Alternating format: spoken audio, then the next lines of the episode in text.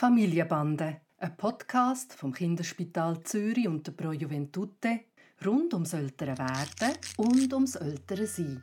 Heute zum Thema, wenn kleine Kinder Schimpfwörter brauchen. Hi Papi. Hi Noah. Der Tani flucht. also, eigentlich ist es sehr Wir, charmant. oder was? Nein. Wie wir. Wir fluchen doch nie. Eigentlich ganz charmant. Es ist äh, kindliches Brauchen von, von Schimpfwörtern. Also er sagt jemandem, er ist ein Gacki oder äh, du bist kein Bub. Das ist ein Schimpfwort. Oder ähm, du bist nicht mein Freund. So Sachen. Und ich weiß nicht genau, wie ich damit umgehen soll.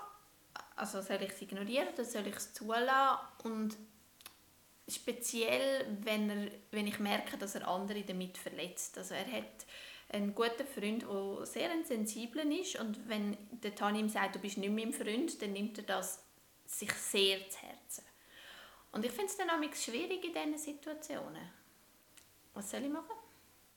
Also, das ist auch wieder eine Frage auf verschiedenen Ebenen und ich möchte mit dem Schluss anfangen.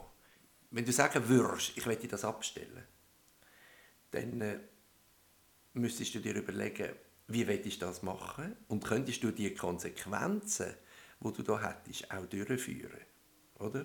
Hast du dir das überlegt, wie du das machen machen Ich probiere es mit ihm erklären, dass dann sein Freund verletzt ist und dass er das nicht gern hört. Mhm. Also wenn er das versteht und er ist vielleicht jetzt schon so ein bisschen am Anfang davon, das wirklich zu verstehen und vielleicht auch deine Ernsthaftigkeit in dem zu verstehen, dann ist das gut. Aber wenn du in, äh, in irgendwie mit Konsequenzen oder so bei Wörtern, wo er sagt, und ich sage jetzt das in drei Anführungszeichen, bestrafen, dann äh, kommt das wahrscheinlich nicht gut. Also du musst dir sehr gut überlegen, ob die Konsequenzen, die du hast, auch durchführbar sind.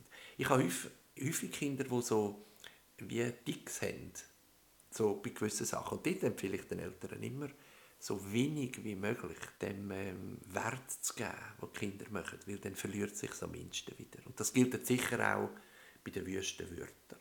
Wenn man das sein wenn es einem selber nicht enorm stresst, dann verschwindet sie am schnellsten wieder so. Das ist jetzt auf der Verhaltensebene, oder? Mhm. Da gibt es eine andere Ebene.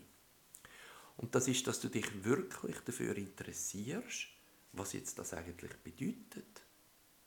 Weil wenn er sagt, du bist kein Bub oder du bist ein Gacki, was verbindet er eigentlich mit diesen Wörtern? Was meint er eigentlich? Weißt du das? Ich habe nicht das Gefühl, dass er wirklich etwas verbindet. Ich habe das Gefühl, er merkt, dass wir anders darauf reagieren, wie wenn er uns sagt, äh, du bist meine Mami, oder? Wenn er sagt, du bist ein Gacki, dann ist meine Reaktion anders. Und ich glaube, es ist, es ist das. Aber ich weiß es nicht, ich habe ihn wirklich nie gefragt. Also ich habe letztens mal eine unglaubliche Geschichte gehört. Und das ist ein Bub, der in der Kita nie aufs WC gegangen ist. Also ich rede jetzt von Gacki. Mhm. Und Bauchweh bekommen hat davon. Und er ist einfach nicht ähm, dort aufs WC. Und Eltern haben sich jene Gedanken gemacht, vielleicht gruselt es oder so. Und irgendein ist, haben sie ihn gefragt, warum er denn nicht geht. Und dann hat er gesagt, weißt das Gacki ist dort so allein. Und ich habe das eine unglaubliche Geschichte gefunden, oder? Also, was meint, das ist jetzt eine, eine Geschichte in einem anderen Zusammenhang, aber was meint er damit, wenn, er jemandem, wenn er jemandem Gacki sagt? Wir denken, du stinkst oder du bist grusig oder so. Aber es kann auch etwas ganz anderes bedeuten, wie äh, du bist allein oder, äh, oder irgend so etwas.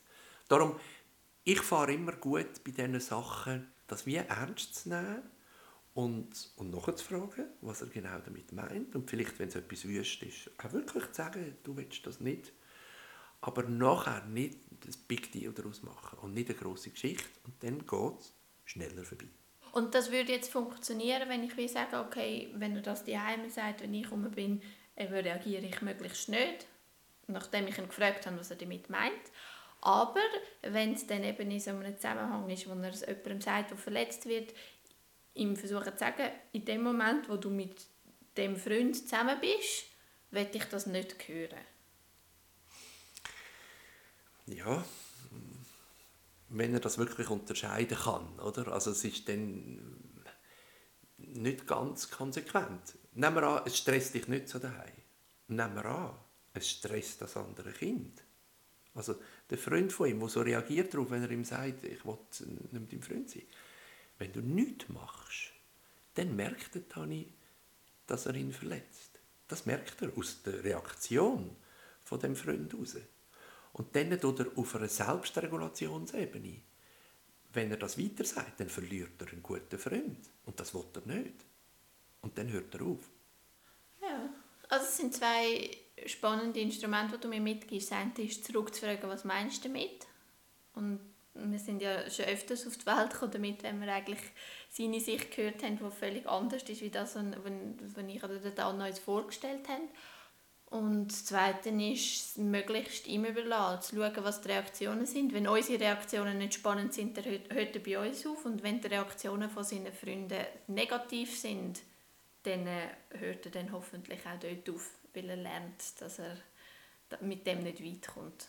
Und dann gibt es noch eine Art wie einen Zusatz. Und das ist, der Übertitel wäre Selbstwirksamkeit. Also es geht gar nicht mehr um den Inhalt des Wortes, sondern das Kind merkt, es, es löst etwas aus damit. Es ist mächtig mit dem Wort und es kann etwas machen. Und dann gibt es auch wieder halt die ganze Palette von Kindern, wo je nachdem mit dem umgehen, wo das so als Machtinstrument ausspielen, dass sie beim Gegenüber halt nicht so feinfühlig sind, ob jetzt das sein Freund stört, wenn man ihm das sagt oder nicht, sondern er hat einfach den Spass, das auszuprobieren. Aber auch das verliert mit der Zeit an Bedeutung, wenn das Kind sich auch in anderen Sachen eben selbstwirksam erlebt und nicht nur muss mit diesen für uns nicht so schönen Wörtern umgehen